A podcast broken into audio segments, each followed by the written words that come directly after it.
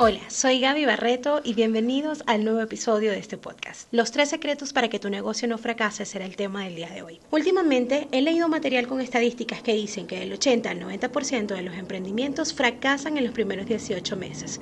Pero, ¿cuáles son las razones de estos fracasos? La número uno es la incompetencia. Cuando trabajas en una empresa constituida y al mismo tiempo estás emprendiendo tu propio negocio, la diferencia está no solo en la magnitud de recursos disponibles o en la cantidad de talento humano o en el tamaño de los presupuestos, sino que la mayoría de las diferencias está en sentido común. Sí, en el sentido común y en la capacidad de manejar, decidir y liderar que no todos poseen. Un emprendedor sin sentido común no es nada. Ahora bien, ¿cómo podemos evitar la incompetencia? Aquí vienen los tres secretos para que tu negocio no fracase. Número uno, evalúa críticamente todos los productos y servicios que ofreces. Como emprendedor, debes filtrar tus productos y servicios a través de tu propio laboratorio de innovación. Así que siempre tendrás el desafío de mejorar bien tu negocio antes de que el mercado te lo exija. Número 2. Mejora las técnicas de venta. Una frase del emprendedor y experto en ventas Brad Lee dice así. Vender se trata de hacer las preguntas correctas y escuchar con atención las respuestas. También puedes leerlo en el libro de Jürgen Klarik, Estamos ciegos. Solo el consumidor puede decirte exactamente cómo venderle tu producto. La mayoría de los vendedores no hace preguntas correctas. Tampoco les importa escuchar las respuestas. Esto lo repetido un millón de veces. Evalúa las tendencias en tu campo. Así podrás averiguar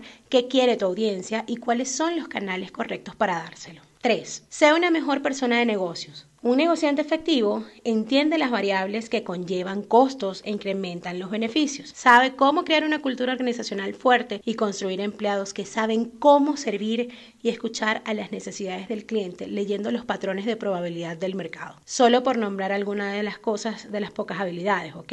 Pero si no entiendes los principios fundamentales, nunca serás capaz de anticiparte algo inesperado y pronto te encontrarás a ti mismo repitiendo los mismos errores. Como siempre, yo con mis teorías no conspirativas y aquí te cuento las mías. Ego. La mayoría de los empresarios poseen un ego bastante inflado. La autosuficiencia es parte de su día a día, creen poder hacerlo todo y por eso subestiman el trabajo de proveedores de servicios de mercadeo, publicidad y plataformas digitales y dejan por lo general esta parte del trabajo al sobrino o mejor dicho sobrinity manager. De este último estaremos hablando en los próximos episodios. La terquedad o a lo mejor sigue siendo el mismo ego hablando, en ocasiones contratan asesores a los que ni siquiera escuchan, contradicen y terminan o hablando mal del asesor o echándole la culpa del fracaso, aun y cuando ni siquiera tomaron en cuenta sus consejos. La falta de planificación. Esto pasa mucho, sobre todo en el área gastronómica y eh, de restaurantes. Aunque no soy experta en este rubro, he podido ver muy de cerca estos casos que terminan convirtiéndose en fracasos totales y rotundos. Pasa que invierten la mayoría de su dinero en el local, en cocinas, implementos, a lo loco, sin diseño previo,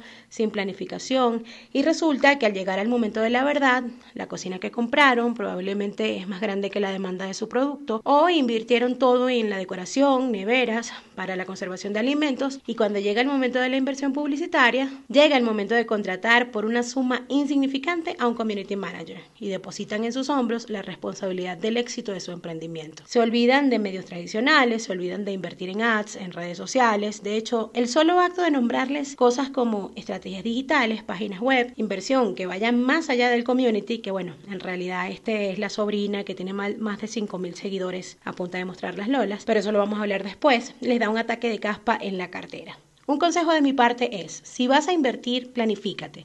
Déjate asesorar, no olvides invertir en publicidad y hazlo bien. Soy Gaby Barreto y te espero en el próximo episodio.